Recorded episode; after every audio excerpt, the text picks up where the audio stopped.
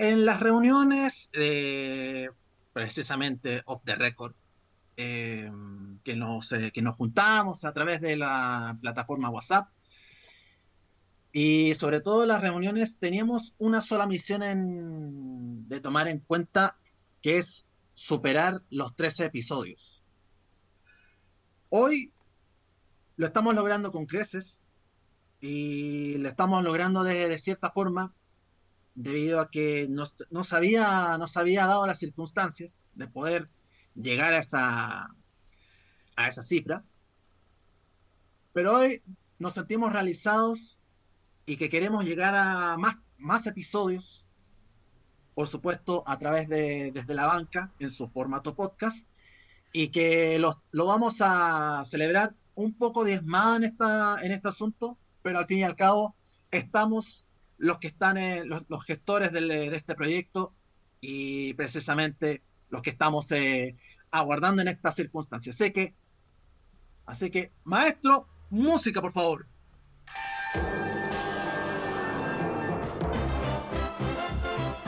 Ay, para, para, para, para, para, para, para, para. Es, esa no es, esa no es. Eh, eh, la, la otra, por favor.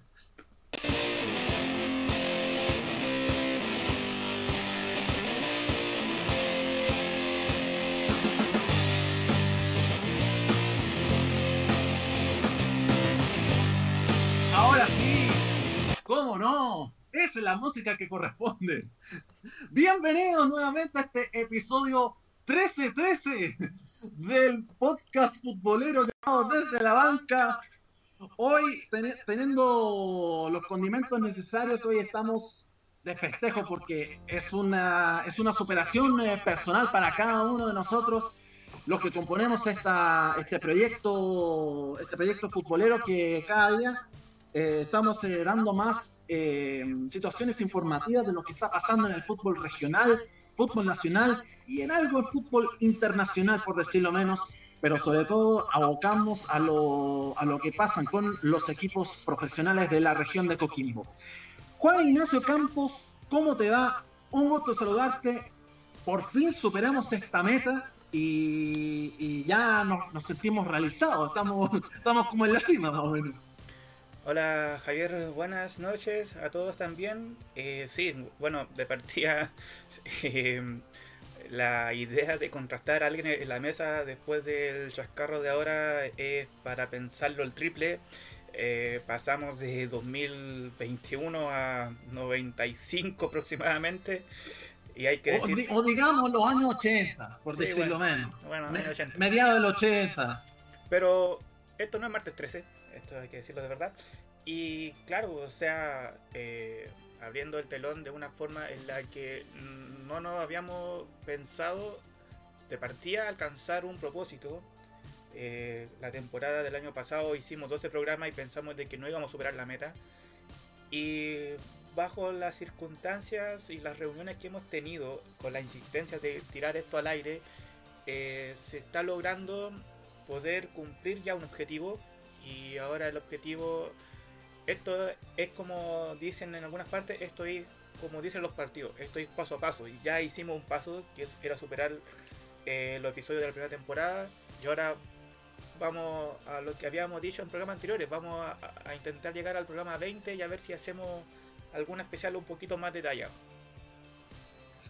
Y precisamente no hubiese, no hubiese logrado sin, sin directamente ese, ese apoyo constante que, que, nos hemos dado y que le han dado los auditores eh, precisamente para que este proyecto surja. También, eh, bueno, quería también eh, darle unas palabras de, de, de recuperación a, a, Enrique Pizarro, que, que, está, que está un poco mal de salud, pero sé que se va, sé que se va a mejorar lo vamos a tener pronto y también eh, nuestros saludos para Juan Pablo Plaza que está que está batallando por, eh, por eh, batallando en esa bueno en realidad está está en la en esta en esta batalla diaria contra el contra el bicho de mierda por decirlo menos.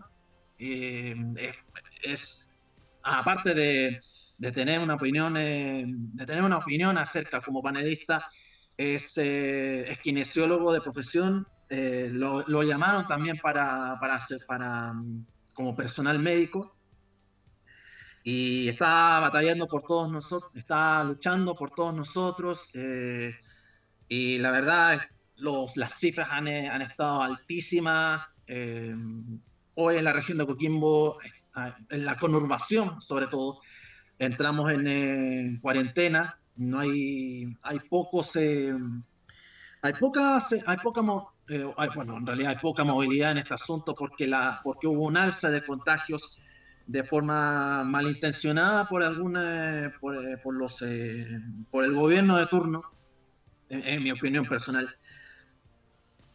Pero ahora el llamado es a cuidarnos más que nunca porque ahora los, eh, los brotes, las, las nuevas variantes que, que están teniendo desde, desde principalmente desde, el, desde, un, desde un país más grande del mundo, está siendo muy peligroso, está acabando con, eh, con varias vidas y, la indolencia no debe caber acá. Acá se trata de proteger, se trata de cuidar, no solo nosotros mismos, sino también a sus seres queridos. Y, nada, pues mucha fuerza, mucho aguante en esta, en esta, en esta pasada, sobre todo eh, harto, harto cariño para, para, para todos nosotros que estamos totalmente distanciados también, pero nos queremos, eh, nos queremos unir más que nunca. Están las vacunas, de hecho, y seguramente, seguramente vamos, vamos eh, va encaminado a eso. A no relajarse, ¿eh? a no relajarse. no por tener vacuna, vamos a, vamos a tener que desprotegernos de, de aquí. Sí, de hecho, sí, de hecho, a ver, antes de comenzar lo que es el programa en sí, igual sumarme primero al apoyo de salud que, bueno, lo conversamos vía interna, no es nada grave, es solamente como una especie como de un pequeño resfriado normal que tiene nuestro compañero Quique. Y agradecerle a él también, ya que él fue uno de los que eh, impulsó a que esto siguiera. O sea, nosotros pensamos que ya el 2000, 2012 iba a decir que el 2020 que el 2020 de esto se cerraba y chao pescado, pero eh, Quique siguió dio la idea de hacer esto, renovarlo esto no es una renovación de un programa, ya llevamos 13 con este y tenemos muchas ideas, eh, a futuro esperamos que se concrete.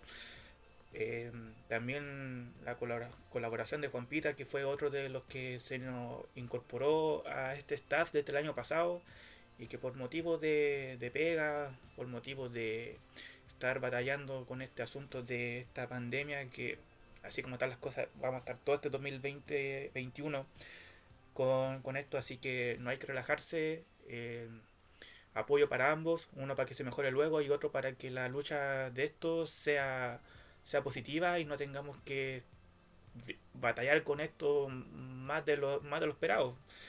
Eh, no, no, te olvides de no, te olvides de Hannah y, y, Luis que han estado también eh, en esta en esta en, este podcast eh, que han aportado también en, eh, eh, con, distintas variedades por decirlo menos y también nos, nos, acordamos de hecho y, estoy, estoy, seguro que se están cuidando hoy más que nunca con esta cuarentena.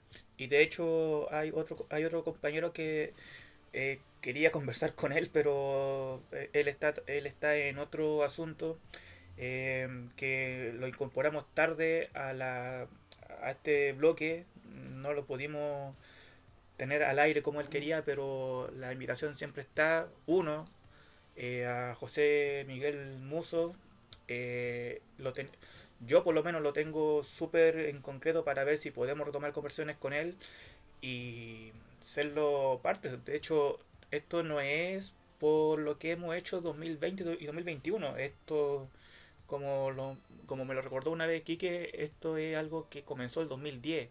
Si no tenemos, eh, si no tenemos grabaciones de lo que hemos hecho del 2010 hasta la fecha, se agradece. No, no, no.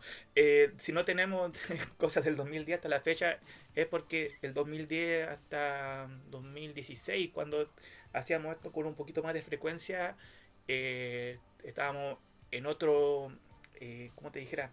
Estábamos como en otra plataforma. Lo que era Spotify, lo que era podcast, no era tan masivo como lo es ahora. Ahora se está haciendo más masivo con el asunto de la pandemia. Y como dije en un instante, eh, tú ya mencionaste a dos eh, amigos que estuvieron con nosotros, nos apoyaron al cierre del 2020 y al 2021 si se da, si tenemos que contar con ellos, los vamos a llamar nuevamente a ver si tienen las ganas, pero estamos haciendo esto paso a paso para no cometer los errores que quizás cometimos en un principio y por eso no fue tan no fueron tanto los espacios como lo hemos tenido hasta ahora, así que mientras vayamos paso a paso y mientras vayamos eh, mejorando día a día, yo creo que esta familia puede crecer más y, esperemos que no sean que no sean 13, que no sean 20, que sean muchos más los programas que podamos poder transmitir y cumplir todas las, todas las metas que hemos eh, propuesto en, estas reuniones de WhatsApp que hemos tenido de forma offline. Exactamente. Eh, bueno, arrancamos de lleno este, este episodio, este episodio, como lo he, catalogado últimamente, episodio 13-13, con lo que ha pasado, con lo que ha pasado realmente en la, en la Libertadores femenina. Eh, de hecho, acaba de terminar el, compromiso 9 a 0. 9 a 0 es lo que endosó Santiago Morning para clasificar ante Deportivo Trópico de Bolivia y acceder, y acceder a la siguiente fase de los cuartos de final de la, del certamen, el certamen eh, continental eh, con una, una, inspiración que debieron haber, que, que, era básicamente por, por, esta, por esta circunstancia de, tener que ganar y, golear para, eh, para tener la, la, fase de. Bueno, para, tener la mejor diferencia de goles en esta pasada. Eh, se nos va sumando Enrique Pizarro en esta circunstancia, veo, por ahí. ¿Cómo te va, Quique? Un gusto saludarte. Hola, chiquillos, ¿cómo están? Aquí un poquito delicado de salud, pero intentando acompañarlos un, un ratito, aunque sea. Eh, algo capté de que están hablando de, del partido de las chiquillas del Santiago Morning. Exactamente. Eh, nada, terminen ustedes y si quieren ahí me dan el, el pase. Bueno, eh, hubo como 12, dos dobletes en esta... Hubo, tres jugadores que hicieron dobletes. Eh, dos de Paola Villamizar, dos de Nicole Faire, eh, dos de Ámbar Suruco y el resto se la reparten entre Daniela Pardo, eh, Karen Araya, con un golazo increíble de tiro libre, y la, y la estadounidense Angelina Hicks, que abrió la cuenta precisamente en el, en el estadio de en el estadio de Morón, en, en Argentina, precisamente. ¿Qué, ¿Qué, le pareció el, ¿Qué te pareció el, partido en esta circunstancia, Juan Ignacio? Bueno, eh, nosotros lo habíamos conversado, si no me equivoco, eh, a, principio cuando eh, Santiago Morning le sacó el empate a, Boca Junior. Se, había mencionado en primer lugar de que tenía que la jugadora, que la jugadora, que el equipo de Santiago Morning estaba en un grupo literalmente, a ver cómo te dijera, accesible en el sentido de que siempre y cuando sacase bu buenos resultados ante los ante las rivales más fuertes, que en este caso eran los planteles de Peñarol, a Peñarol nada que ver, de Boca Junior y el equipo brasilero de... Ay, me cuesta pronunciar el, el nombre de este equipo brasilero. Abaí, Abaí Kinderman. Abaí Kinderman. Y para sorpresa nuestra, eh, salieron bien favorecidas con dos empates, el primero 1-1 y el segundo 0-0 si no me equivoco. Y esto dio las chances de que en el último partido tenían que hacer dos cosas. La primera, golear al equipo más débil que estaba en el grupo. Y la segunda era esperar a ver si entre Boca y el equipo de Bras brasileño se mataran entre ellas. Porque prácticamente eh, las dos, la, la eh, Boca y el equipo de Brasil, sabían de que Santiago Morning la iba a tener fácil ante el rival más débil y era cosa de tiempo, era cosa de esperar a ver quién iba a dar el primer golpe.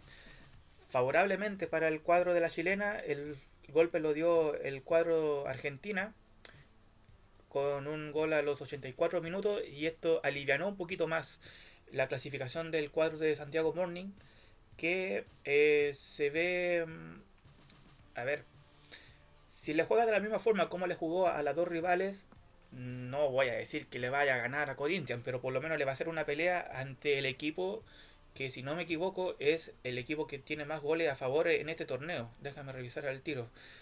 Solamente recordar que el primer partido hizo 16 goles. Claro, Corinthians tiene una, una estadística de 27 goles a favor y ninguno en contra, así que va a estar complicado para el cuadro de las Bohemias. Pero si le hizo pelea a Boca y si le hizo pelea a, a Bay, le puede dar pelea a un cuadro que literalmente la tuvo fácil en su grupo, ganando los tres partidos, goleando los tres partidos. Y bueno, no hay que, no hay que perder la esperanza. Eh, eh, más de alguna sorpresa nos puede dar este equipo de, de las Bohemias que ya hicieron algo, algo histórico, que fue pasar de ronda en un grupo complicado. Y ahora esperar el partido que creo que se juega el domingo o el lunes ante la que ganaron el grupo A, que es el cuadro de Corinthians de Brasil. Claro, y en la otra, en la otra llave, eh, Boca Juniors se va a enfrentar a América de Cali, que era como, era, eh, bueno, eh, era, un, era un rival como que se podía dar, se podía dar pelea. pero en esta circunstancia, y me apego un poco al, al, relato o a los comentarios de la transmisión de DirecTV Sports, Em, que, está, que este equipo está, está pasando por un proceso de aprendizaje. Y es, y es precisamente que esta clasificación, em, bueno, hay veces que los triunfos en las clasificaciones o los campeonatos no se aprenden mucho, se aprenden más con la se aprenden más con las derrotas, eh, más que se aprende más con, eh, con tropiezos, con caídas eh, y, con, y, con, derrotas básicamente. Pero hoy, hoy Santiago Morning cumplió su, su labor, cumplió su tarea y, le cedo a quienes, bueno, jugadoras a destacar, bueno, pues, ya, lo, ya lo habíamos dicho, que es gran parte de la selección, gran parte de la selección eh, chilena. Eh, e incluso jugadoras que, que, habían sido nominadas, Ámbar Soruco, eh, Daniela Pardo, por otro lado, el, ingreso de Rosario Balmaceda por el sector izquierdo le dio un poco más de frescura en ese, en ese, le dio un poco más de frescura en, la, en el ataque. Y precisamente, y bueno, el, conjunto, el conjunto de, la, de, las, de las altiplánicas no eh, llegó poco, no, no inquietó mucho, no inquietó mucho y precisamente se quedó con una, con una clasificación histórica de las actuales, de las actuales campeonas del, eh, del fútbol chileno. Enrique, eh, ¿qué, te, ¿qué, te, pareció el partido? Eh, con, esta, con esta notable presentación y clasificación directa para, para las chaguitas. Primero yo creo que el, el equipo boliviano inquietó más que mm, fiscalización en cuarentena. Porque creo que por lo menos llegaron más al arco y fueron más peligrosas que con las fiscalizaciones propiamente tal. Eh, en todo caso. Creo que fue un muy buen partido de, del equipo, digamos, eh, chileno, pensando en que no era, a mi parecer, no era un grupo tan sencillo. Ya siempre competir contra argentinos y brasileros es complejo. Em, ya sabemos lo que significa el mundo Boca. Y fue un partido, digamos, que, que si bien lo empató en los últimos minutos, pero perfectamente se podrían haber ido con uno, dos o tres goles en contra. Eh, creo que el rival más difícil del grupo era el equipo brasilero del cual logró, gracias a la figuraza de Ryan Torrero, en el contraboca atajó un penal, tuvo dos tapadas, digamos, eh, espectaculares contra, los, contra las argentinas y, nada que decir respecto al, último em, partido contra las brasileras que sacó una pelota en la última, prácticamente en la última jugada. El día de hoy fue un partido, a mi parecer, eh, para ver, digamos, de, realmente de qué estaban hechas las bohemias. No tan solo por el rival, sino también para efectos de meter presión en el partido siguiente.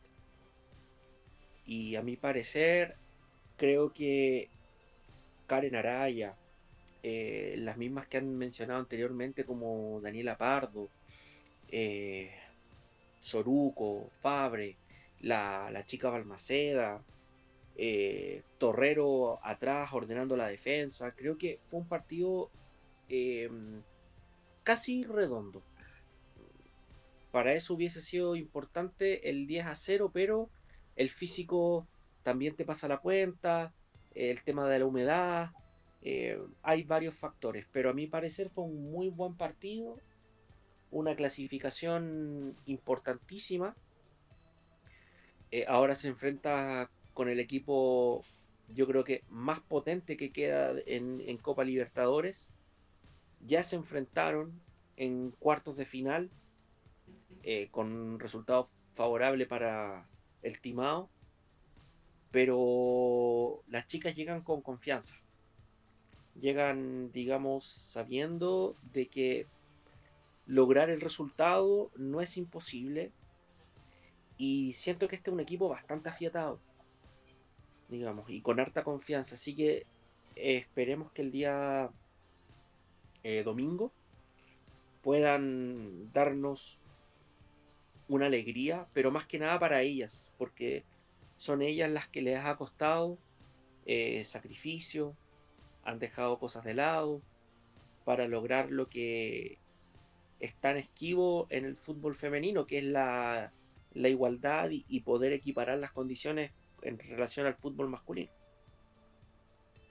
Y precisamente, precisamente de, ese, de ese esfuerzo, de, la, de ese esfuerzo de las jugadoras por, eh, eh, por, por, entrenar, por, eh, por, al menos conseguir una, una cancha para, para, que se entrenen juntas, es lo que, ha, lo que le ha marcado a fuego a, a, quienes se han, eh, a quienes se han dedicado a este, este deporte y que precisamente eh, está haciendo, em, está en vías de ser eh, rentable con, con contratos, con seguros de salud, cosas que hay que en algunos clubes no, lo, no los tienen. Y, aquí hay un, un, palo, palo para, para el resto, o, mejor dicho, una lección para, para el resto de los de los clubes que tanto que el fútbol femenino debiese ser eh, igual con, eh, como el masculino, con, con los contratos. No, no sé si las cifras, no sé si las cifras de, de, lo, de, de los traspasos pueden ser más, eh, más gigantes, pero,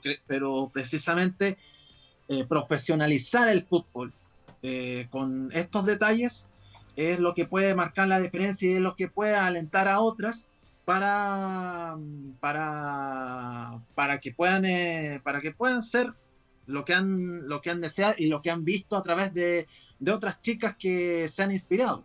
Vale. Como Tiane Edler como, como la Cote, Cote Urrutia la, como, Karen Araya con la como, como Panchalara entre otras que han eh, que se han inspirado en la, en la selección femenina que fue al Mundial de Francia.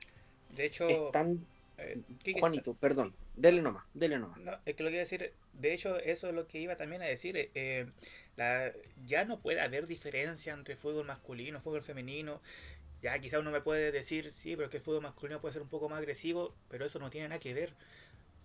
La U femenina y Santiago Morning hicieron lo que a nivel masculino no se ha hecho desde cuánto? 2000... Eh, calma, está pasando una moto, gracias. Desde 2000... ¿no? O incluso desde el año 90, que dejar a dos equipos chilenos en octavos de final de una instancia internacional. Y eso lo están logrando las mujeres. O sea, aquí muchos se jactan, y perdón lo que, lo que pueda decir si suena muy burlesco o no, Aquí los hinchas de Colo Colo se jactan porque tienen la, la Libertadores del 91. La, si no me equivoco, creo que el equipo femenino creo que tiene más Libertadores que el equipo masculino. Creo que tiene dos o tres. Entonces... Me parece que dos. Ya, pero tiene más. Se jactan aquí de que... Eh, aludiendo a la Católica, eh, la Católica ha estado en instancias internacionales, salvo en la Copa Sudamericana del año pasado, hacía tiempo que no pasaba un, octavo de final de cualquier competencia internacional. Lo que están haciendo ahora las mujeres es literalmente sacar la cara por Chile, es sacar la cara, algo que, algo que la cuadra femenina, perdón, algo que la cuadra masculina póngame aquí el entre paréntesis, no, pero es que a Colo Colo, a la Católica, eh, a la U, eh, ¿quién más está últimamente en Libertadores? Es que a la U de Conce le han tocado grupos difíciles. A ver, Santiago Morning no le tocó un grupo fácil que digamos en este rato y lo acabamos de decir. La U tampoco. Quizás la U tuvo un poquito más accesible su grupo, pero no fue un grupo de, de que haya goleado 20-0 a Peñarol o, que le haya hecho 30 eh, al equipo paraguayo. Entonces, la cara acá literalmente la están sacando las mujeres y eso le va a colocar un eslabón como de decir, ya, esta es la meta. Católica y La Calera, que son actualmente los dos equipos masculinos que están clasificados en fase de grupo, tienen que hacerse notar y mínimo uno de los dos, ojalá los dos, pasar a octavos de final para, para demostrar de que ellos también se la pueden y que y literalmente no quedar en vergüenza ante dos equipos femeninos que están sacando la cara muy bien por Chile en, este, en esta competición. Pero yo creo que más que, más que eso, Juan Ignacio, es, es dependiendo un poco del... Eh, es dependiendo un poco del, eh, del sorteo en realidad. Porque, bueno, a Santiago, Santiago Morning eh, no le tocó un grupo fácil, como dijo como dijo Quique. No, no le tocó un, grupo asequible, por decirlo menos. Eh, ya jugar con, con equipo brasileño, si argentino, se, se nota un poco más de dificultad, pero supo sacar, eh, supo sacar la cara con, eh, con, dos empates, pero al fin y al cabo, esos dos empates pudo arrastrar a esa, esa clasificación notable, goleando, goleando un equipo un equipo de ribetes menores como el de Deportivo Trópico. No, pero no, pero es que justamente a eso iba, o sea, ya no hay excusa. O sea, incluso el fútbol femenino es el menos visto. O sea, yo creo que muchos, me incluyo, a excepción de este preolímpico, si no me equivoco, creo que se hizo acá en Coquimbo el 2008, no teníamos conocimiento de fútbol femenino en sí. Lo que están Era el mundial. El mundial, el mundial. Entonces, lo que están haciendo ahora las, las féminas, tanto en esa competición como lo que yo creo que ahí comenzó todo, entre comillas, comenzó todo una generación hasta llegar al Mundial del año 2019, no, 2017, que fue en Francia. 2019. 2019, perdón. Siempre se me... 2019. Es que con, este asunto de la pandemia ahora con suerte sé que estoy en el 2021. Claro. Eh, claro, la Copa América 2019 y, y posteriormente fue el Mundial del mismo año. Ya, entonces, ese trayecto, ya, ponte para nosotros, que quizás no hemos tomado tan en cuenta esto, han pasado, 2008, han pasado 11 años. A nivel masculino, han pasado cuántos años y ya, y por lo menos, sí, Católica, Correloa, Colo Colo, la 1. Pero han estado en instancias finales, o sea, han jugado una final de la Libertadores. Lo que han, y, y como que todavía me cae esa espina de que, pucha, ojalá este año la Católica, la Calera, porque después vamos a hablar de lo, de lo que pasa con la Unión y con la U en esta fase de grupo Ojalá que ellos puedan por lo menos alcanzar unos cuartos o una semifinal para por lo menos tratar de equiparar y hacer notar de que a nivel nacional los equipos chilenos sí están preparados. Y como digo, no es una excusa que te... Ponte en el caso Colo Colo masculino el año pasado. Quizás el grupo era un poquito más accesible, pero por motivos de que ya sabemos no clasificó. Pero no es la primera vez que a Colo Colo se, queda en fase de grupo por eso. Teniendo un grupo accesible. Santiago Morning femenina hizo lo que quizás Colo Colo tenía que haber hecho el año pasado a nivel masculino.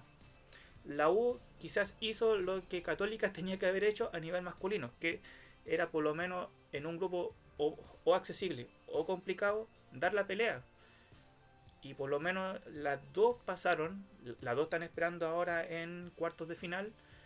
Y ya no sé, o sea, hay que esperar después a futuro en la parte masculina, pero si el nivel femenino está en este estado, lo que se merece en ella es un poquito más de apoyo, es un poquito más de conocimiento que los noticieros no te hablen solamente de lo que ocurre en la primera división, en la primera vez del fútbol masculino, también hay primera división en fútbol femenino, creo que también hay primera, segunda división, darle más cabida a ellas, si al final son ellas las que están sacando la cara por Chile en la actualidad.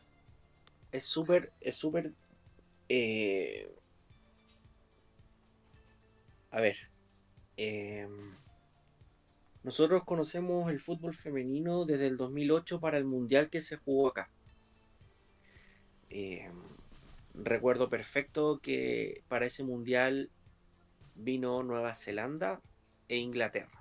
Y a Chile le tocó jugar un, un partido acá.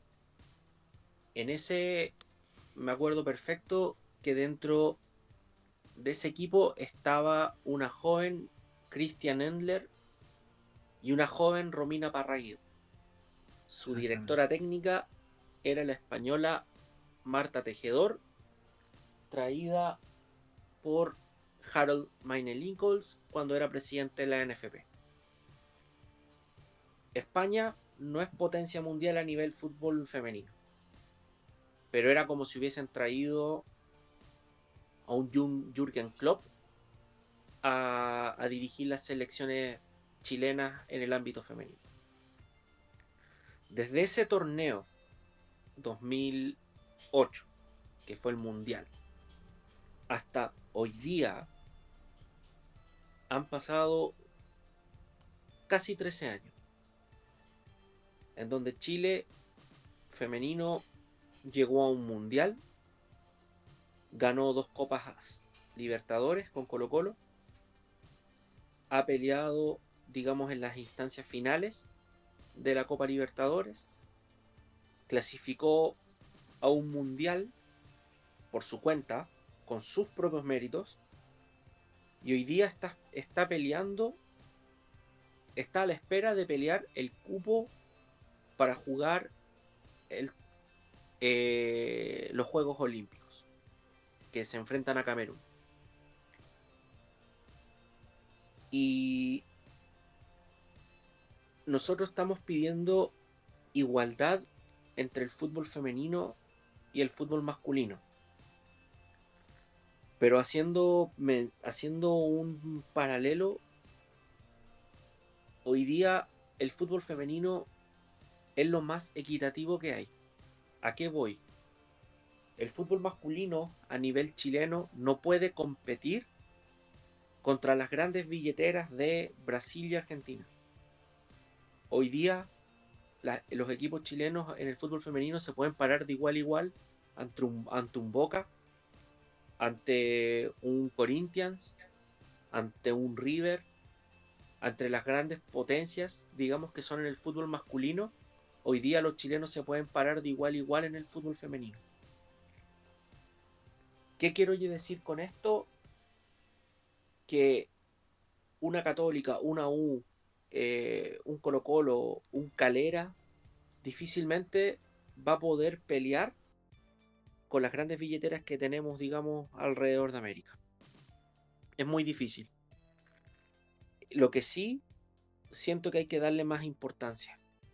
Digamos, que no nos quedemos con el Mundial del 2019 en Francia, que no nos quedemos, digamos, con las dos nominaciones que tuvo Christian Endler para ser la mejor arquera del mundo, que mm, no nos quedemos, digamos, con, con, esto, con esta clasificación a cuartos de final eh, por parte de la U, o sea, por parte del Santiago Morning y lo más seguro que la U también en su primera participación internacional, sino que hoy día démosle la opción de, como se ha dado en el último tiempo, eh, que por ejemplo Club Deportes La Serena juegue en el Estadio La Portada, no tenga que ir a jugar al complejo Los Llanos en condiciones, digamos, que no son las mejores para un equipo, para un primer equipo femenino.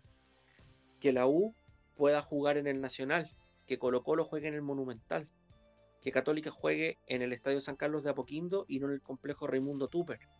Que Coquimbo, bueno, sacando el pasto, pueda jugar, digamos, en el Francisco Sánchez Rumoroso digamos que se den las condiciones, que se den las condiciones, digamos, eh, para que puedan entrenar, para que puedan eh, no tener que estar corriendo de un lado a otro, que profesionalicen esto, digamos, porque después de Christian Edler, ¿qué otra jugadora vamos a tener? Después de una Su Helen Galás, ¿qué vamos a tener? De una Karen Araya, ¿qué vamos a tener? De una Pardo, ¿qué vamos a tener? De una Daniela Zamora, ¿qué vamos a tener? De una Romina Parraguirre, ¿qué vamos a tener? De, de Yanara, de Yanara Edo también. De Yanara Edo, ¿qué vamos, vamos a tener? Hoy día lo que dice Juanito es cierto. Hoy día el fútbol femenino está sacando la cara por el fútbol chileno.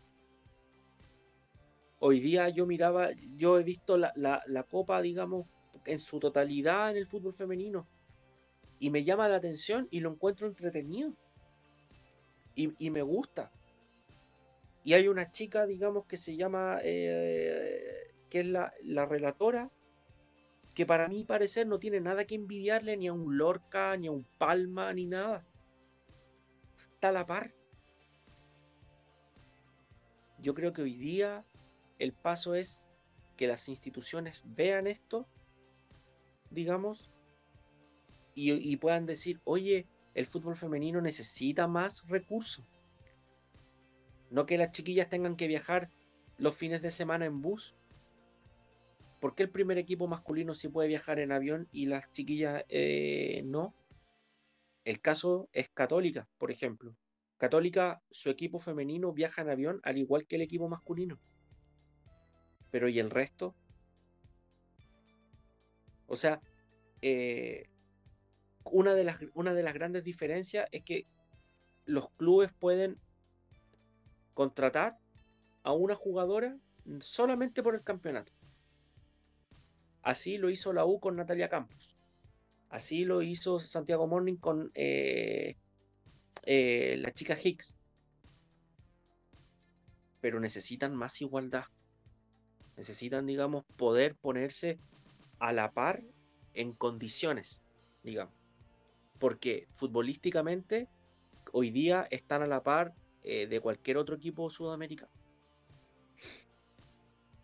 Y eso se ha notado eh, con creces, eh, tanto a nivel de selección como, como, a nivel de, como a nivel de clubes, que pueden pelear, pueden pelear de igual a igual con, con, con jugadoras argentinas, con jugadoras con equipos brasileños, con equipos argentinos, con equipos colombianos, que no se nos, que no se nos olvide porque también Colombia ha, tenido lo suyo, o sea, eh, cada vez se hace más paritario en, en niveles futbolísticos y siento yo que hay un ya hay un, una, una, idea de juego al, respecto. No hay, una, unos datos antes de, antes de pasar a otro tema. La relatora de TNT Sports, que estuvo relatando, que estuvo trabajando en que estaba trabajando en, ese, en la transmisión, se llama Rocío Ayala. Y la, y la Libertadores femenina conseguida por Colo Colo tiene solo uno, que es el del 2012. Eh, tiene tiene tres subcampeonatos de este certamen, que fueron el 2011, el 2015 y el 2017. Eh, como, como, dato de una fe de ratas y que eh, mañana, a eso de las 17 horas, Universidad de Chile, que tiene sus seis puntos, se va a enfrentar a Ferroviaria. Eh, y que y a, la par, y a la par también se va a enfrentar Libertad Sportivo El Empeño enfrentando a eh, se, va, se va a debatir ante Peñarol de Uruguay. Y no, no me queda más dudas que la U puede clasificar, puede, puede acceder, tiene, está todo su, está todo a su favor, solo falta eh, que se dé el, que se dé el resultado necesario para, para acceder a la siguiente ronda de este certamen que se está jugando en Argentina. Del y bueno, estamos, vamos a entrar de nuevo a la Libertadores, pero nos vamos a la, a la masculina, porque esta semana se han jugado, eh, eh, han jugado los dos, dos representantes del fútbol chileno, tanto Unión Española como Universidad de Chile, que disputaron sus, eh, sus duelos ante Independiente del Valle. y ante San Lorenzo, que, bueno, este, este último entre en la U y San Lorenzo fue fue un partido, un partido a lo menos a lo menos de más patadas en la más patadas de la UFC que, que fútbol en todo caso. Oye, eh, el representante de la UFC y el dueño, a ver, el dueño de la WWE, Vince McMahon, y uno de los accionistas o dueños. Dana, Dana White, Dana White va a estar ahí, y el, y, el, y el bien querido antiguo Cody Rose están están pidiendo los números de los 22 jugadores que se agarraron a patada literalmente en el partido de ayer de Universidad de Chile con San Lorenzo. Oye, literalmente, no sé si era fútbol, era karate, era lucha libre, pero el partido de ayer de la U con San Lorenzo, eh, a ver, futbolísticamente... Oye, oye Bangueri, eh, que el, jugador de San Lorenzo, eh, parece que tiene la primera chance con la después de la roja que le, que le sacaron. Es que, a ver, es que esa patada, a ver, eh, yo, te la, yo te la compro si tu equipo vaya perdiendo 5-0, que no tenéis cómo, cómo enfrentar a tu equipo rival. Pero iban 0-0, primer tiempo, primer partido, te quedaba todo el partido de vuelta. ¿Para qué esa falta? ¿Para qué? De hecho, yo no sé si estoy lo correcto o no, pero cuando se le acerca eh, al árbitro le muestra así como que si lo estuviese agarrando a la camiseta. Yo vi toda la jugada, en ningún momento hubo un agarrón de camiseta hacia él. Entonces, eh, sí, ya, puede ser 45 minutos, tú sabes que, este, que estos dos partidos te dan chance de seguir avanzando en fase, pero era primer partido, primer tiempo, 0 a 0. Lo, ah, eh, y eh, apoyando aquí que y, perdona a la gente de la U, pero a ver, el primer tiempo, si no fuese por la patada, las patadas literalmente me hubiese quedado dormido a los 15 minutos del primer tiempo. No, y fe de ratas, ¿Mm? la patada fue en el minuto 62. Mira. O sea, ya, segundo tiempo. dejaste 30 minutos a tu equipo con uno menos. De verdad. Bueno, partamos de la base que el jugador es uruguayo. Así que si hay un uruguayo metido de por medio, hay pelea y patada segura. Pero la patada que le dio a, a la Ribey, el pisotón que le da a la Ribey, lo pudo haber quebrado. Y aquí ya no estamos, y aquí nos sacamos los colores de encima. Mm. Pudo haber quebrado a Joaquín Larribey. Independiente, que sea de la U, del Colo, la Católica, de Coquimbo, de Serena, da lo mismo. Es un jugador, es una persona que necesita de su buena condición física para poder seguir desarrollando la profesión. Lo pudo haber quebrado. Y de seguro la situación habría pasado a mayores. de hecho, esa patada, y me voy a voy a decir la última cosa irónica para así salirme de la, de la parte cómica del partido. Me recordó a esa pataleta que hacía Don Ramón después de que, después de que le pegara el cachetazo de Doña Florinda, weón. O sea, fue, o sea, fue, eh, fue a ese estilo, ese salto. O sea, fue literalmente como ver a Don Ramón saltando en su sombrero después de, esa cachetada. O sea. Perdón. ¿Mm? Es como cuando tú querís pisar una lata, po. no, es que. Oye, yo, yo, tengo una anécdota. Estaba viendo del, casi de la nada eh, Montevideo Wanderers contra el Bolívar. Y pasó casi exactamente una, una, una jugada, pero una, una jugada que, lo, que, que al 10 de Bolívar lo lesionaron. Lo lesionaron. ¿Y qué pasó en ese coro? No hizo nada. O sea, no, no vio nada. Ni siquiera una amarilla el uruguayo le torció, le torció el pie, derechamente. O sea, ya, si, si ya hablamos con, un equipo argentino que va a haber peleas seguras, con los uruguayos va a haber trompadas de, una. O sea, no, no, no, nos mintamos. con, eh, con, países del, eh, con países del Atlántico, con, los dos países de La Plata y del Océano Atlántico, ni hablar. Va, a haber eh, mocha. Bueno, va, a haber, va a haber partido flexionado seguro. Es que como, como, mencionó, como me lo mencionó aquí en una de estas conversaciones offline, o sea, jugar contra un argentino, contra un uruguayo, es como tener el 50% de las probabilidades de que cualquier patada, sea por eh, venganza, por decirlo de alguna forma, o sea, única, o sea únicamente por táctica, tiene el 50% de tu probabilidad de que, te, que ese jugador quede lesionado, que quede noqueado, por decirlo de alguna forma. Pero los argentinos, bueno, los argentinos y los uruguayos son cosas serias. Ahora, sí. ahora no sé cómo se llama el técnico de San Lorenzo. Mm, eh, y quiero y quiero darle un a ver, quiero darle un palo a tanto que hablan de una aplicación que te da los resultados. No te menciona quién es, eh, quién es el director técnico del equipo, así que palo para ello. Pero, a ver, déjame ver si lo puedo encontrar en este. Mm, y. No Daboe. Daboe. Diego Mar Daboe. Ya. No quiero pensar mal, pero. ¿No habrá sido mala leche? Eh, la instrucción de él intentar lesionar a Larry Bay sabiendo el peso que él tiene como delantero y quizás suene ridículo, pero se han visto, claro, quizás acá no, no frecuentemente en Sudamérica, eh, pero se han visto en partes del mundo en, que los técnicos literalmente hacen que algunos de sus jugadores se hagan expulsar intentando lesionar a la figura que tenga el equipo rival. No quiero pensar que este haya sido el caso, pero eh, lo que pasa. Es, que igual, es, que igual se ha visto caso en ese. Se ha visto caso de que de, incluso en, equipos chilenos tratando de lesionar a, eh, a, jugadores de, alta categoría. No, no, no, nos, no, no, no nos hagamos los santos tampoco.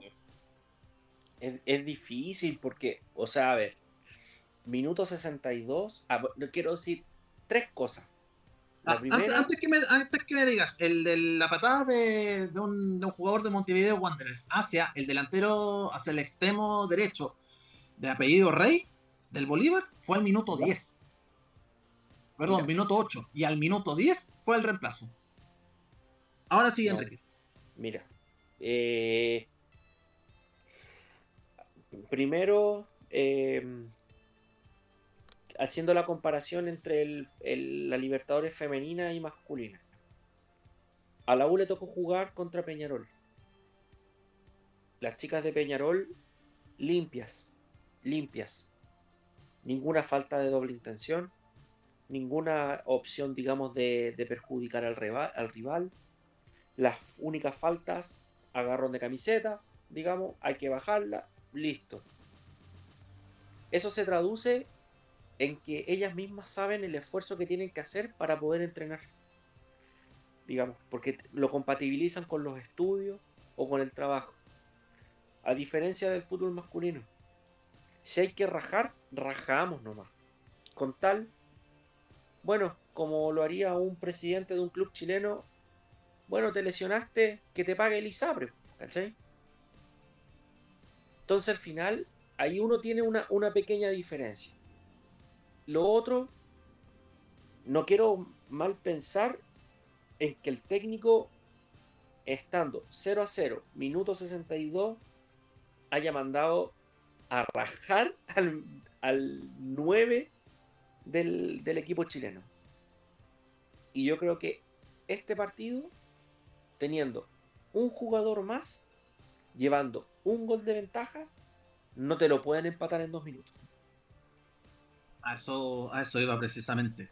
Que, la U no, no te supo, no, no supo mantener la ventaja. Ya notado con eh, ya que, que, lo hizo Ángelo Enríquez mediante golpe de cabeza. Pero a minutos después de nace, nace otro tiro libre que le da un pivote de cabeza y aparece solo, pero solo, solo Franco Di Santos para poder empalmar eh, la portería. O sea, estamos hablando de una de una de una situación que es, eh, es, terrible. O sea, eh, puede pasar a cualquier equipo, pero en estas ocasiones, pero en esta en estas ocasiones es como, es como para tomarle para tomarse la cabeza. O sea, ya, ya celebraste un gol y después a, los dos minutos, ¿qué chucha pasó acá? la U planificó defender en juego aéreo porque sabían que era la fórmula en que San Lorenzo podía hacer daño. Lo practicaste y fallaste. Tenías un jugador de más. Te quedaban, tenías que aguantar 10 a 15 minutos. Y te lo empatan. Te lo empatan a la jugada siguiente. Yo creo que este, este empate es una durísima derrota eh, para Dudamel. Que le puede costar caro. Sí, de, hecho, es, de hecho, eso es lo que iba a decir igual. O sea, a ver, cuando, cuando tú veías al Colo Colo el año pasado con Quintero, con, eh, con Jara, con... Eh, ah, se me olvidó el otro. Eh, con Salas, tú nunca viste una mejora en Colo Colo. Si Colo Colo te empataba o te ganaba, no era porque Colo Colo haya hecho bien la pega, sino fue porque el equipo rival se dejó, se dejó que te empataran, se dejó que te ganaran. Casos hay por montones, pero no voy a, no voy a mencionar equipos si ya, ya Colo Colo no descendió. Cuando tú tienes a un técnico, como fue Hernán Caputo, que te salvó, sea por secretaría, sea por lo que sea, te salvó del descenso en 2019, que te estaba haciendo una pega regular, pero que te estaba dando el resultado, y justamente creo que hasta el día de hoy no es lo que entendemos por qué sacan a Caputo y traen a un técnico que de experiencia en equipo como la U, como Atlético Nacional, y no recuerdo cuál fue el equipo que estuvo en Brasil, no tuvo nada de experiencia y no tuvo buenos resultados, eh, esta agonía, a ver, dice, a ver, diciendo de otra forma, Dudamel no clasificó a la U a esta instancia de fases. Te la dejó Caputo. Caputo te, hizo todo este camino y te dejó a la U en, esta instancia. digan lo que sea, pero Caputo fue el mentor y el que hizo bien la pega. Dudamel, al igual que con, que con Quintero en Colo Colo, ganó algunos partidos de cuea, empató algunos partidos de suerte, pero... Partido de pero es que hay que decirlo, o sea, eh, a ver, y te pongo el ejemplo más claro para nosotros. Cuando le ganó a Coquimbo no fue porque la U le haya hecho un partidazo a Coquimbo.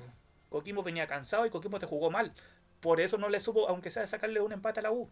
Pero la U no fue superior a Coquimbo Unido cuando se jugó acá. Y le ganó 1-0. Y ese es el ejemplo más, más mayor que te puedo dar. Ah, bueno, ante la U de Conce creo que hizo un poquito más bien las, bien las cosas, pero no fue un equipo 5 estrellas como te jugaba la calera cuando le estaba haciendo pelea a, la Católica. La U, al igual que Colo Colo, venían en baja. Colo Colo venía en baja por haber sacado a Mario Salas, que no supo hacer un buen equipo, a Alberto Jara, que no supo retener el equipo que dejó Mario Salas, y Quintero, con, suerte, hizo que Colo Colo no descendiera. La U con Caputo, aunque hubiese perdido dos partidos, lo que sea, tenía por lo menos una visión de juego mucho mejor que Dudamel. Y yo, a excepción de ese empate a uno del día de ayer, yo pensé que San Lorenzo, o sea, tuvo la suerte de haberse encontrado con un San Lorenzo que no es el San Lorenzo de los 90, no es el San Lorenzo que te fue campeón de la Libertadores, no fue un San Lorenzo que te pelea torneo. San Lorenzo te viene en baja, o sea, está prácticamente nivelada como está jugando la U. Es un San Lorenzo en, decadencia. Y, como, que está en crisis institucional. Claro, exacto. Entonces, ¿qué mejor para demostrarle a los supuestos nuevos eh, eh, accionistas que va a tener la U, qué mejor demostrar que eres mejor, que eres, no, a ver, como te dijera, con los refuerzos que te trajeron supuestamente, no va a ser el, mismo papelón que tuvo la U en los últimos partidos. La U te iba a demostrar de que sí te puede pelear eh, esta fase, aunque después vamos a ver que no le va a tocar fácil si llega a pasar, pero le va a mostrar por lo menos que hay una mejoría yo literalmente no vi ninguna mejoría en la U. El gol que hizo. Eh, Ángelo. Que hizo Ángelo Enrique, ya, pasable. El goleador tenía que hacer un gol, e, era su obligación. Pero aparte de eso, no vi como. Bueno, y, algún, y alguna jugada de cañeta y algunos tiros que, hizo. Pero así como acercarse, como para decir, ya, San Lorenzo viene en baja, tenemos que eh, hacer nuestro mejor papel eh, yo literalmente ayer vi a la misma U que vi en la temporada pasada a finales, así que si llegan a hacer el milagro de ganarle en Argentina a, un cuadro que tú le puedes ganar, sería espectacular. Pero con el nivel de juego que mostraron ayer, que queden eliminados no sería sorpresa.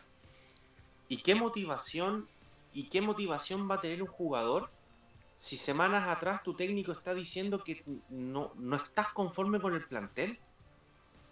O sea, yo jugador de Universidad de Chile no tendría ninguna motivación. Y si Dudamel se tiene que ir, el nuevo DT que llega va a llegar con jugadores que ni siquiera trajo Dudamel. Yo creo que, yo creo que en este instante, perdone, perdón, Kike, eh, cualquiera que llegue a la Universidad de Chile debe estar preparado para las dudas existenciales, porque con un, con un técnico que mm, no sabemos a lo que juega, eh, que todavía vive en, una, en, una, en un laboratorio experiment, eh, haciendo experimento tras, tras experimento, y, y, con, y con esto se, se da la se da esta este esta esta, esta entre comillas eh, caída por, por decirlo menos porque la, defensa la defensiva del, la defensiva de la la defensiva de la U cuando le, cuando le hicieron el, el empate eh, nada, nada de nada. No, no, no supo marcar que estaba. La, marca es muy floja, de hecho. Es, es difícil poder. Esta U para el torneo local, bien. Pero para jugar afuera, no tiene por dónde. O sea, eh, si te vas a, a digamos, a, a, a, proponer que con Jonathan Díaz vas a salvar la, mayor parte de los partidos, tanto defensivamente y pasando en la ofensiva, no tienes por dónde. Porque hoy día, el, el partido de ayer, el mejorcito de todos, fue el canterano Contreras. Yo hoy día siento que la U echa de menos a Caputo. Y estoy mm. totalmente de acuerdo con lo que dice Juan Ignacio. Caputo fue el que en, esta, en, este torneo 2020, sin estar presente, salvó a la U. La mayoría de los puntos los sacó Caputo. Por lo menos con Caputo tú sabías a lo que jugaba. Pero hoy día la U no tiene un referente. Porque ya no hay un Matías Rodríguez, ya no, no tienes a Montillo, ya no tienes a Boseyur. No tienes a Osvaldo González. Eh, a Rocky. Claro. Pero no tienes el al que te al que te mueve el piso en el plantel.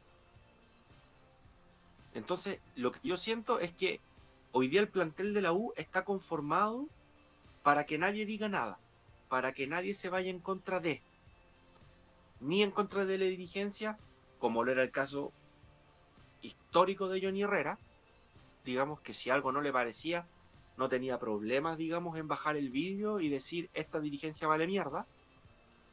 O este técnico no sabe lo que hace, como era el caso de, eh, de Arias.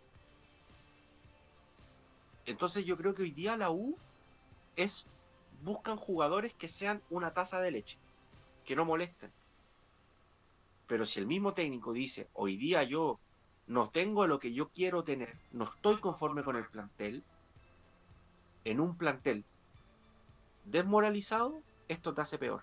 Se te fueron los referentes del camarín, ya quedaste eh, prácticamente en el suelo para que alguien venga, tu director técnico, el que se supone que manda en el camarín, y diga yo no estoy conforme con el plantel.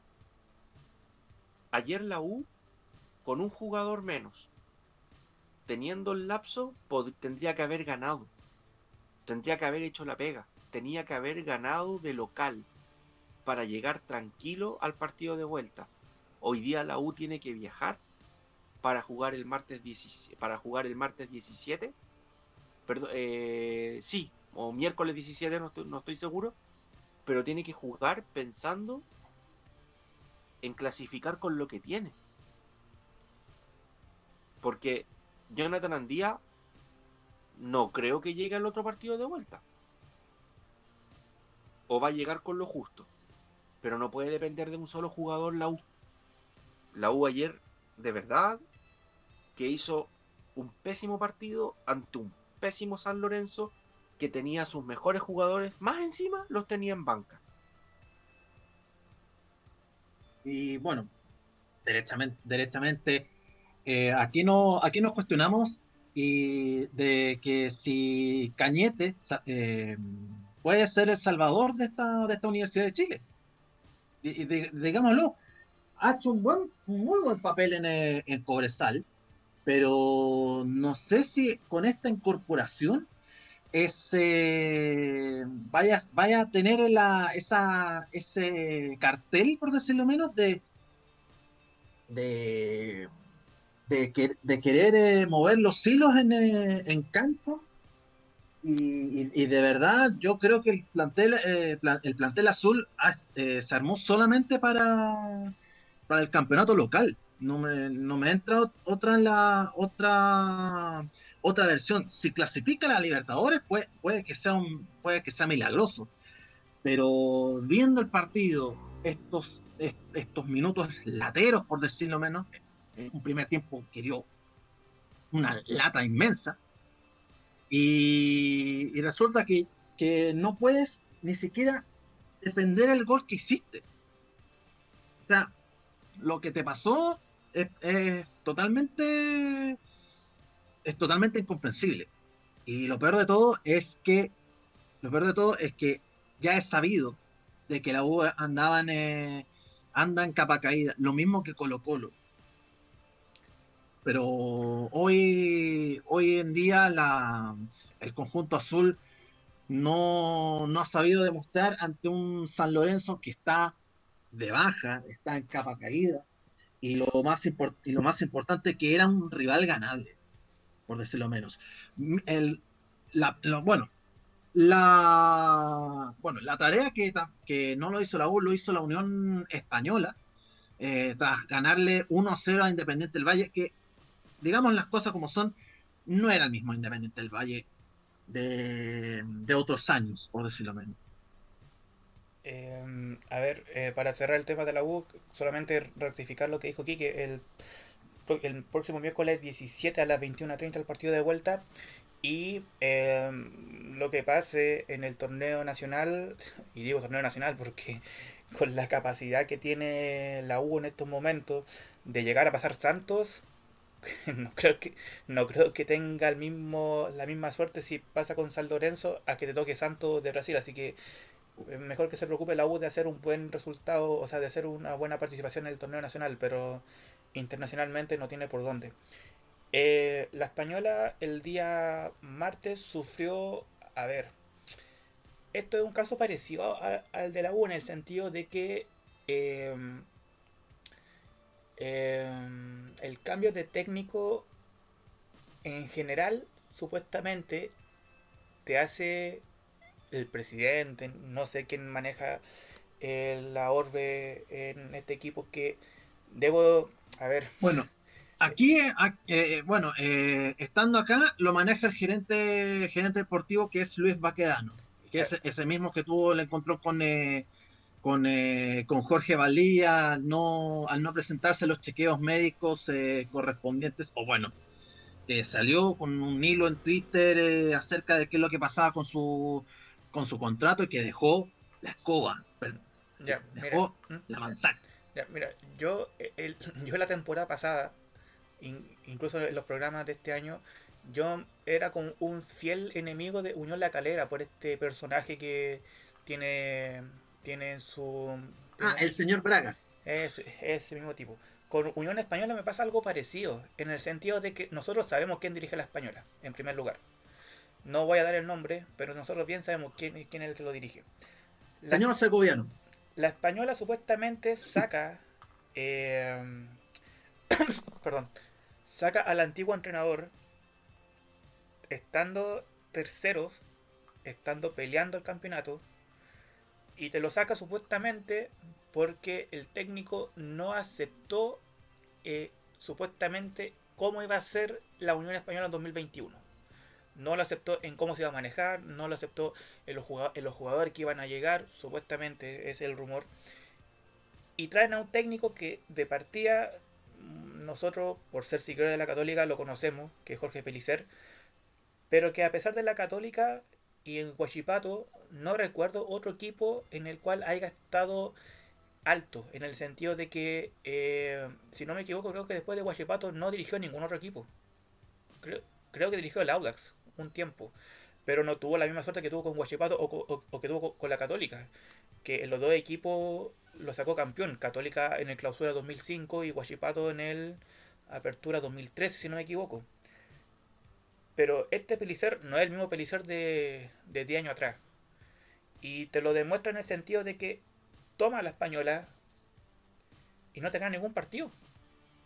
Te sacó algún empate, alguna derrota, pero no te ganó ningún partido. Y el partido del martes, teniendo refuerzos, y o sea, a ver, eh, no son no son refuerzos pequeños, o sea, tienes a Mañasco, tienes a Jorquera, tienes a Farfán, tienes al Pato Rupio, tienes a Lemo, el uruguayo, que por lo menos fue ah, uno de los jugadores que más yo encontré en alza. Eh, Chumas Tiger. Chumas Tiger. Y aún así, no, no vi ningún cambio en la española del semestre pasado. O sea, quizás sea porque Independiente del Valle tenga más tiempo jugando y porque ya se conocen entre ellos y sabe cómo defenderte ante equipos rivales pero la española tampoco no fue alguien que dijera que el 1 que el 1-0 fue porque ellos las pelearon. Sí, tuvo alguna jugada, pero el 1-0 fue un autogol de, fue un autogol de Independiente del Valle. Y más y, más de la española no vi, o sea, vi algunas jugadas peligrosas de Lemo que incluso estuvo a punto que los pulsaran de nuevo en el sentido de, o sea, digo de nuevo porque estamos viendo otro caso de un jugador que quizás no, no hubiese sido no hubiese sido necesario que te expulsaran en, un partido de esta instancia. Eh, resaltar lo que hizo Palacios, que ahora supuestamente volvió a estar en, en esta bolsa de mercado en, internacional de Porto Alegre. Que te jugó mejor que la U ante San Lorenzo, sí, te jugó mejor, pero tampoco te hizo una gran diferencia con la cantidad de refuerzos que, te han tenido. Así que, bueno, por lo menos sacó, la, tres puntos, consiguió una victoria, pero Independiente del Valle dejó la, literalmente dejó la llave abierta. O sea, si Independiente del Valle te juega bien y te juega en Quito, que te juega en casa, la Unión Española yo cacho que la va a tener bien complicada. Así que, bien por el triunfo de ellos, pero al igual que la U, no me pareció un equipo que, que te pelee estando en una instancia de Copa Libertadores. O sea, si fuese torneo nacional, ya te lo acepto. Pero están jugando instancias en las cuales te estás jugando la opción de poder entrar. Bueno, de entrar no, de pelear a poder llegar a una fase de grupo, porque de pasar la española podría tocarle gremio. Así que, bueno, esperamos que saque y a ver si tiene esa oportunidad de jugar con gremio, ingresar a la fase de grupo de la Copa Libertadores. Además, eh, guiándonos por las estadísticas que, da San Google, eh, Independiente de Valle, el, equipo ecuatoriano, eh, hizo mucho más el trabajo que, la Unión Española. O sea, el gol, el gol digamos las cosas como son, nació, de la, nació de suerte. Por, por, ese, por ese autogol que le, que le, dio, el, le dio el triunfo. Y es viene, es viene, y es bien, bueno, es importante porque ya, eh, ya se, se, notó se notó que se ganó el partido, pero, pero quedamos con la, se queda con la sensación de que estaba al debe. Y por muchas cosas más, porque pudo haberlo empatado el conjunto ecuatoriano. Y en ese, y en ese caso, muy eh, eh, igual, como, igual se, se notaba un gol el, de los de Independiente eran muy de pera blanda. Eran muy de pera blanda en ese, en ese caso. Eh, eh, Javier, y disculpa, de hecho el gol de la Española llegó dos minutos antes de unos travesaños que Independiente del Valle no pudo concretar. Entonces la opción de Independiente estuvo ahí, o sea, la Unión tuvo suerte de que no le convirtieran. exactamente. Eh, bueno, se zafó de, se, se zafó de lleno la, la, Unión Española en, esta oportunidad, pero, se pero en, la, en la vuelta se va a encontrar con una se va a encontrar con, con, eh, con, la altura ecuatoriana, que de hecho lo van, a, lo van a definir en el estadio Casablanca, que es el estadio de la Liga, de la Liga Deportiva Universitaria de Quito. Eh, y precisamente, eh, y precisamente los de van a aprovechar aquello, van a aprovechar aquello, Unión no, no, no se va a saber cómo, cómo de antes va a enfrentar cómo va a enfrentar esas condiciones, qué, esquema va, va, va, a realizar, si va, si yo, yo, creo que va a ser un poco más defensivo, pero no sé si va a ser defensivo todo el partido, porque estoy seguro que, que va a ser un vendaval y va, y va a aprovechar todo, todo lo que está al alcance de ellos. Y bueno, no me, no me espero mucho de lo, no me espero mucho de la, de la participación de estos dos equipos en la, en la próxima en la, fase de grupos de la, de la Libertadores, que precisamente eh, no sé, va, va a traer mucho, muchos paños que cortar. Así como, así como dije que va a traer muchos paños que cortar, eh, vamos sumando un nuevo capítulo en esta, en esta pasada en la en el tema de la segunda división profesional. Quisiera, quisiera agregar algo para por lo menos, digamos, ahí, por mi caso, cerrar el tema de del partido de la Unión.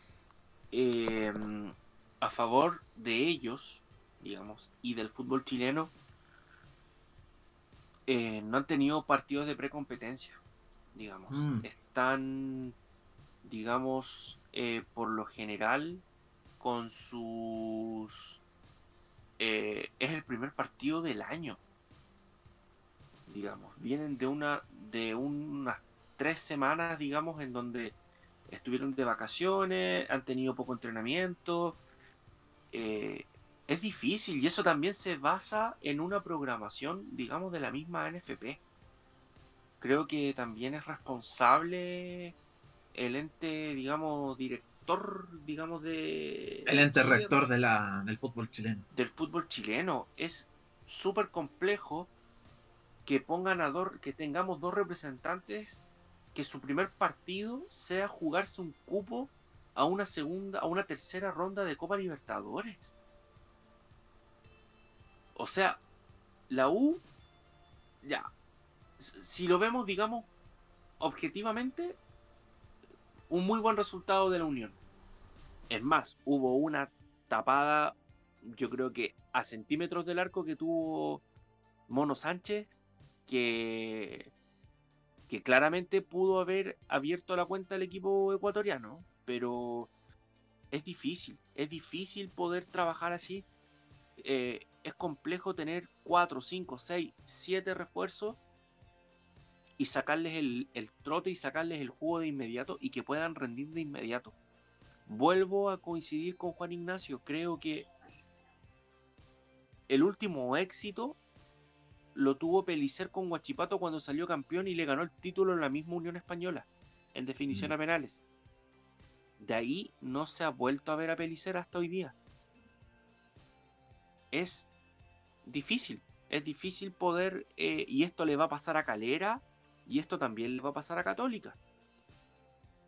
Que tienen entrenadores nuevos, que eh, si hacemos la, el, digamos la comparación, el único técnico que se ha mantenido ha sido Dudamel. Pero los otros tres técnicos son nuevos. Y vamos a ver con qué ideas llegan, vamos a ver si los equipos se, afiatan, si, lo, si se logran complementar y que si y logren sacar buenos resultados pero es difícil. Es difícil con este tipo de situaciones, sobre todo con un partido en el cuerpo. Bueno, y, bueno, básicamente en esa, en esa, en esa premisa, eh, primero, eh, el, el, presidente de turno de la, de la Asociación Nacional de Fútbol Profesional, aquí está evadiendo una responsabilidad tremenda y no, no, yo no, no, tengo, no sé si puedo, no sé si hay una doble lectura en este sentido, pero hay una, hay una evasión de responsabilidades por, eh, por aquello. Y es lo que, y es lo que ha dado en, esta circunstancia, que recién vaya retomando el, los ritmos de competencia y que después, eh, como, como tú dijiste, Enrique, eh, se vaya a ver esta se vaya a ver esta, esta, esta programación de partidos que está que veamos si se, si se da porque la porque claro porque la semana también se declaró el paro de futbolistas eh, apoyado por el, por el mismo sindicato por la medida por la medida de la misma ANFP de, de otorgarle solo medio cupo en la segunda división profesional y veo que hay una veo que va a haber una una, una negociación esta, en esta pasada entre el, entre el sindicato de futbolistas y, la, y el mismo anterreactor del fútbol chileno. De hecho, eh, estoy buscando aquí la info que supuestamente salió hoy día, pero que es algo que va a proponer Pablo Milat el día de mañana, que creo que el día de mañana, creo que hay reunión de presidentes de la primera vez, que son al fin y al cabo eh, eh, lo que son los que están parando el fútbol, ya que lo de primera A, a excepción de Católica, Palestino, La Serena, bueno, ahora Milipilla. Eh, con, el con el comunicado horrendo que, dieron. Sí, no. Cualquiera puede. A ver, pero. Creo, que lo, creo que lo tenía, pero lo perdí. Ya, pero si no me equivoco, si lo leí así a la, rápida, si no me equivoco, es que quiere hacer de que. Uh, olvidarse de las liguillas que en, primera A hayan tres descensos, en primera B hayan dos ascensos, haya eh, y el tan esperado eh, ascenso de segunda a primera B. Creo que fue algo así lo que leí, no recuerdo exactamente si era así o no, pero la opción de, liguilla, tanto como para ascender a primera A o descender a primera B, valga la redundancia, y esa liguilla que quieren hacer de mm, el cuadro que gane la, segunda división contra el último de primera B no se realice, sino que hagan ascenso y descenso así tal cual, así como debería ser. Si lo comparo, puta que me cuesta decir la palabra comparar, pero eh, mientras no haya fútbol nacional hay que fijarse en otras ligas eh, Liga de Inglaterra, Liga de España, la misma Liga Italiana. La única liguillas que hay es para eh, sacar al tercer ascendido. Pero los descendidos, si lo comparo con la liga inglesa y con la liga italiana, la liga española creo que también, los tres descensos de la primera A, si lo pasamos al fútbol chileno, hacia primera vez son tres descensos directos, no hay liguilla. En la liga inglesa pasa exactamente lo mismo. En la liga italiana pasa exactamente lo mismo. Los ascensos que hay de primera B a primera A, si lo ponemos en el fútbol chileno, ascienden dos y el último no te pelea la liguilla con, el que queda ante penúltimo. Si lo ponemos a, fútbol chileno es como lo que se está haciendo ahora en la actualidad, que te ascendía el, el primero de la primera vez y había una liguilla, pero entre los mismos equipos para sacar al segundo ascendido. Entonces, eh, por lo menos ahí se ve una comparación, se ve una igualdad en que los equipos de sus propias ligas, de las mismas ligas, tienen que pelear entre sí por un ascenso o por un descenso, no, por un, por un, por un ascenso.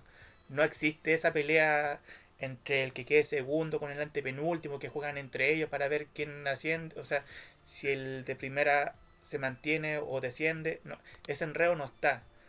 Ahora, si es así lo que quiere proponer, y poniendo en el caso positivo, porque no entiendo cómo el canal TNT Sport ya está publicitando la Supercopa del 21 de marzo, cuando hasta la fecha, hoy siendo 11 de marzo en adelante, el paro sigue. Entonces, es otra embarrada de TNT Sport después de la que lo mencionamos en programas anteriores que te patrocinaban super clásicos entre Colo Colo la Católica, Colo Colo la U, la Católica y la U. Y los partidos que vimos fue literalmente un fiasco. Los, tres clásicos fueron aburridos, los tres clásicos fueron un empate de acero. Y ahora te, están promocionando un partido que hasta el día de hoy tú no sabes si se va a jugar. Entonces, por el bien del fútbol chileno y por el bien de esta alianza que tiene TNT con el fútbol chileno, los presidentes de la primera vez tienen que aceptar, aunque les duela, tienen que aceptar esta oferta. Voy a, voy a buscar bien esas bases, porque ahora que, me, ahora, que me acuerdo creo que son los tres descensos de primera A a la B, dos descensos de la primera B a la segunda división, y eso se va, y eso se va a compensar con los tres descensos. O sea, la primera B al final va a quedar igualada con los tres descensos de primera A y con el ascenso directo de segunda división a primera vez que es, con el principal motivo con el cual se inició toda esta debacle en el fútbol chileno. Y, precisamente en eh, bueno, la, señal oficial de, la, de, la, Supercopa o, del fútbol chileno en general, que es que actualmente TNT Sports, eh, está teniendo, está, está promocionando un partido a una semana. Y todavía no hay, por, el momento, todavía no hay una no hay una, una, situación clara de lo que está, de lo que va a pasar en esta, en esta oportunidad, cosa que a, a duras penas se ve, se ve lo más, no, no, no, sabemos en realidad si van a, si van a, si van a aceptar esta, esta, esta propuesta. Bueno, la van a tener que aceptar, eh, la van a tener que aceptar sí o sí, porque sin lugar a dudas eh, es, es, una, es una división poco rentable porque los mismos dirigentes la están haciendo poco, la están, la están desvalorizando una vez más. Y eso lo hemos hablado en otros capítulos sobre la valorización del fútbol, del fútbol chileno. Y vemos que, voy a ser bien majadero, vemos que están apernados por, porque, porque ahí sienten que eh, el fútbol es, una, es, un, es un poder más y precisamente, y precisamente en esta en, esa circunstancia eh, se, se, meten cualquiera que cualquiera que tenga que tenga que pueda poner lucas para las acciones de la de, algún equipo grande o que pueda o que pueda tener eh, acciones mayoritarias para, para algún otro equipo que, que incluso puede modificar puede modificar eh, pueden modificar escudos y, y bueno, bueno menos mal que no ha llegado el, momento de cambiarle el nombre, porque ahí, ahí sería ahí sería ahí sería un poco más complejo. Tendría que tendría que descender de divisiones en, esta tendría que tendría que descender de categoría y empezar nuevamente el trayecto para, para poder eh, para poder eh, para poder tener eh, para poder poder tener una para poder regresar a la división de categoría con otro con un nuevo nombre. Y, puede, y bueno, puede, puede que ocurra en, esta, en estas circunstancias, pero por el momento el paro sigue y, ya lo están, eh, ya lo están dando, bueno, ya lo están dando, eh, ya están dando promociones de, la señal a una semana. Todavía no hay, no hay humo blanco en esta, en esta oportunidad. Y, es, y es preciso saber que de cierta forma los... Eh, digamos, las cosas como son. Siento, siento que una vez más están eludiendo responsabilidades porque le, interesa solo la cuota de poder. Digámoslo. Lo, hemos hablado muchas veces. Sería majadero reiterarlo. Y la verdad desanima desanima en esta, en estas circunstancias, no, importándoles nada, no, no empatizando con, eh, con, los jugadores que tienen familia, sobre todo en una, división vilipendiada, creada, creada nefastamente por, eh, por uno de los eh, artífices de la corrupción, como fue Sergio Jaude. Y en esta pasada no hay. No, no, no, no tendríamos que no, no hay. No hay, no hay excusa que valga. Precisamente. De hecho, sí. eh, disculpa. De hecho, y creo que lo dije en el primer en el, la, primera vez que hablamos de esto, pero yo sigo sin entender cómo equipos como Barnechea, como Deportes Copiapó quizás, eh, equipos que te han literalmente estando en un biombo no quizás no quizás todos los años, pero ellos conocen un poquito más de ascenso y descenso entre primera B y segunda división. Yo no me explico cómo esos equipos, sabiendo lo complicado que es para un equipo de segunda división ascender y lo difícil que es cuando te bajas a esa categoría, no recibiste el apoyo de ellos. te puedo entender que Colo Colo, la U, que quizás no hayan vivido esa experiencia, ya, te la acepto. Pero equipos que han vivido esa experiencia y que ahora por suerte, porque se han mantenido en primera vez, no apoyan a eh, equipos que, que están pasando las condiciones que ellos pasaron, eso lo encuentro patético. Oye, otra, otra cosa que ¿Alguien pidió la palabra? Sí, o sea, es que en realidad sumar todo lo que han dicho, digamos, eh, eh, pero es como... Esto es como un cumpleaños, digamos, y, y siento que es una situación eh, bastante compleja para aquellos que no quieren repartir más la torta. Em, todos tienen un trozo de ella y quieren la misma igualdad en cada trozo. Y el que tiene un poquito más no va a reclamar, pero el que quedó con un poco menos sí va a reclamar. Mientras que afuera están los que no pudieron entrar al cumpleaños. Entonces es bastante complejo poder entender y defender cada una de las posturas, porque obviamente la primera vez dice, yo no voy a dar de mi torta, de mi trozo de torta, no lo voy a entregar a alguien al cual yo no invité al cumpleaños. Y en cambio, los que están afuera están diciendo, pero si yo también tengo derecho a participar del cumpleaños. Entonces, al fin y al cabo, lo que uno más, por el que más pelea, es por el que se quedó afuera. Es por el que, digamos, el que hoy día lo está pasando más mal. Y la verdad que es bastante injusto, bastante injusto, que el que sale campeón por derecho propio no tenga que subir directamente a la primera división B. Y hoy día la NFP está pensando y está tomando en consideración por el solo hecho de no afectar al campeonato, más de lo que ya lo ha afectado, eh, dar el ascenso directo eh, como tendría que ser. Entonces, es súper difícil eh, poder determinar cada situación de cada una, digamos, de las divisiones. Encuentro de un egoísmo brutal lo que está pasando en la primera vez.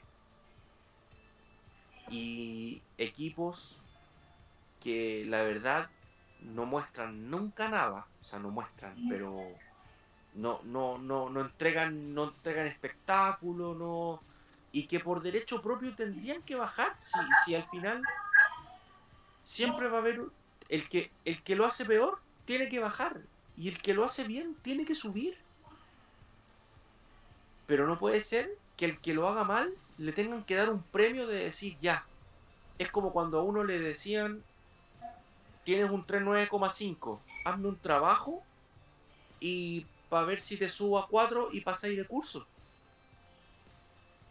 O sea, hoy día la primera vez le están diciendo, tú no, no tienes un 3.9.5, estás a punto de descender, ya, eh, juega tu último partido a ver si te salváis. No es justo. Entonces al final siempre terminan haciendo mal y peor las cosas. Y lo más probable es que eh, en una de las propuestas que, en una, eh, claro, la propuesta, la propuesta del sindicato, en una reunión extraordinaria que se votó hace más o menos tres días, es que van a solicitar a la FIFA y a la FIFPro eh, eh, una medida pertinente para que, para que se separe la NFP de la Federación de Fútbol de Chile y que se considera y que claramente en el comunicado que se emitió se considera irregular en comparación a otros países que las decisiones de la federación estén a cargo de la misma directiva a cargo de las ligas profesionales. O sea, básicamente la NFP está encargado no solo de la, de la liga, sino también de la, de la selección chilena. Por tanto, lo que quiere el sindicato es que la federación se encargue de, de las selecciones y que la NFP se encargue solo de la, de la liga local, tanto primera, primera A, primera B y la segunda profesional.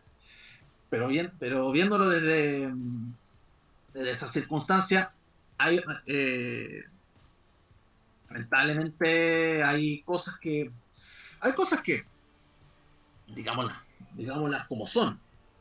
No sé si va si la misma NFP va a ser va a ser la este este consejo de presidentes de la de la asociación nacional va a ser la misma encargada de, arreglar todo este entuerto. Ojalá que se ojalá que se arregle ese asunto. Pero viendo cómo está la, la circunstancia y esa y ese deporte de, evadir responsabilidades, por decirlo menos, eh, de no invitarles a, de no invitarles a, la, a, otra gente que están, que ya habían sido invitados. O sea, como tú dijiste, como tú dijiste que, que, que, que, los, de primera división tienen, tienen su tajada. Gran parte de su tajada. Eh, lo, otro es la, primera vez de suerte tienen la, tienen la otra taja, pero la, la, pero la segunda, pero la segunda profesional es la que tiene es la que tiene casi nada. O sea, lo hacen por, como lo dije anteriormente, lo hacen por amor, eh, por amor al, fútbol, por amor al arte. Y a, y veces no se puede, no se puede vivir, a veces no se puede vivir de aquello. Pero y, digamos las cosas como son. Veamos cómo, veamos cómo resulta esta, esta reunión. Y precisamente y precisamente no solo la NFP tiene que lidiar con una con una solicitud sino que sino que además eh, hay jugadores que están esperando están esperando como Gabriel Vargas en Concepción está esperando eh, está esperando ver si es que va a haber una propuesta formal, ya, descendido de categoría O, y, que todavía está, está en stand-by. No, se sabe si, está, si Concepción está descendido o no. O sea, tiene harto trabajo que hacer. Y espero que no se convierta en un deporte más. De, de, de eso de evadir eh, responsabilidades por el solo hecho de ser, por el solo, por el solo hecho de ser la, el ente rector del fútbol chileno y que, que se aprovechen de ese cargo para, para, no, para no mejorarla, sino empeorarla cada vez más en, esta, en este asunto. No hay, no hay, no hay otra, no hay otra situación, de hecho. No, de hecho, como para cerrar ya el tema de a ver, esto comenzó por una mala organización, supuestamente por un no descenso, que ahora pensándolo bien ya sabemos qué equipo fue el que comenzó todo esto, después de haber jugado un partido que no debiese haber jugado, por las instancias del mm, el estallido social, lo jugó igual, se salvó supuestamente por secretaría, y aunque duela, pero la verdad, fue, fue, fue por ese equipo fue por ese equipo que no descendió que se, que se comenzó a, a despapelar todo esto. Porque el equipo, al no haber descendido como correspondía, no le permitiste el cupo de forma directa al campeón que tenía que haber ascendido, no le permitiste al que ganó la, liguilla ascender, como te decían las bases, y eh, haber ascendido quizás de forma irregular el equipo que supuestamente eh, se había ganado su justo derecho pero por ser equipo de segunda división, vienen a decir después de que, ah, sí, pero tu equipo jugó, pero no debería haber jugado porque no hubo descenso. Pero bueno, esto ya, la reunión supuestamente va a ser el día viernes. El día, el fin de semana supuestamente vamos a tener alguna información. Y por el bien del fútbol chileno, por, por el bien de la familia, que ese cupo de segunda división se mantenga, que acepten la propuesta de que va a proponer Pablo Milata a este a esta reunión y que ya paremos la chacota. Eh, el fútbol es como lo dijeron ustedes. Acá el que gana y es campeón tiene derecho a ascender y no y al que le duela por ser un equipo quizás por trascendencia haber descendido te la vas a, tener que aceptar, o sea, descendiste ya, tienes que pelear en la segunda categoría y tú mismo ver cómo te las arreglas para volver. Eh, y quizá el caso más, más ambiguo quizá para esta ocasión es el caso de River Plate. River Plate en ningún momento pensó en descender y descendió. El Atlético de Madrid en ningún momento pensó en descender y, descendió. La Juventus por problemas de fraude en ningún momento pensó en descender y descendió. ¿Y tú creí que esos equipos desaparecieron o, esos equipos tuvieron mala espina de, por haber descendido?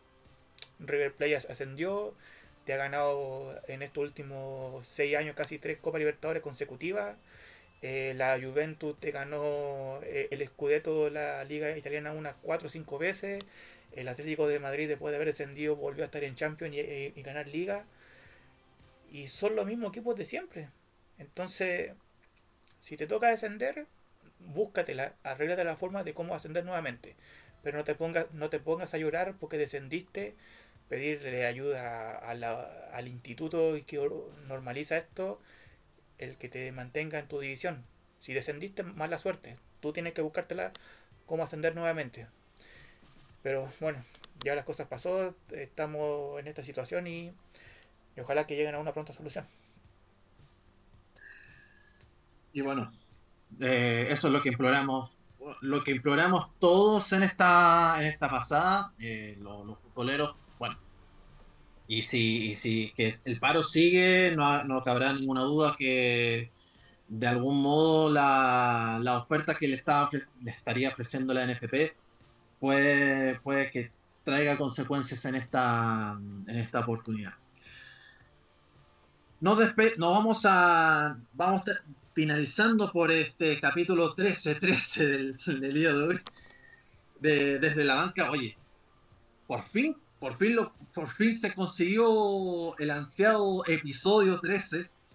No, no, no nos cabe la menor duda de que ya una realización personal en esta pasada y esperemos que esperemos conseguir algo más algunos más eh, algunos episodios más para, para aquello y, por supuesto la motivación siempre está para eh, tener unos distintos puntos de vista al, respecto últimas palabras, eh, Juan Ignacio Campos.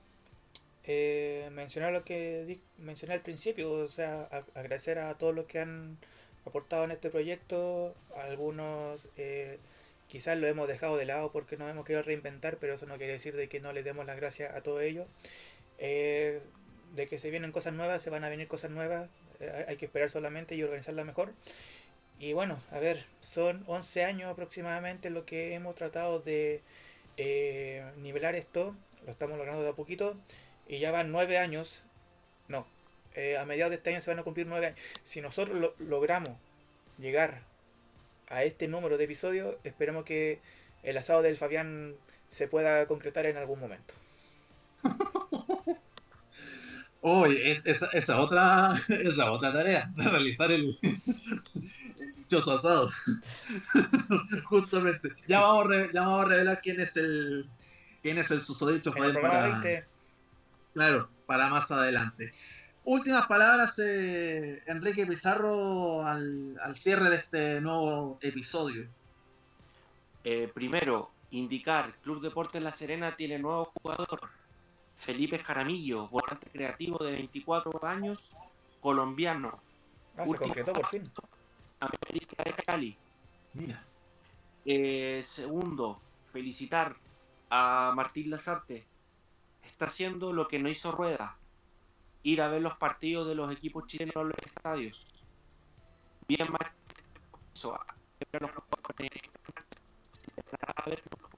por televisión. Tercero, por televisión.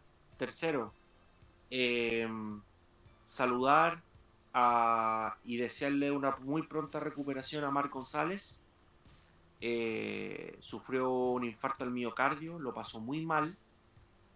Mm. Y bueno, desearle una pronta recuperación, que todo salga bien. Eh, no es un proceso fácil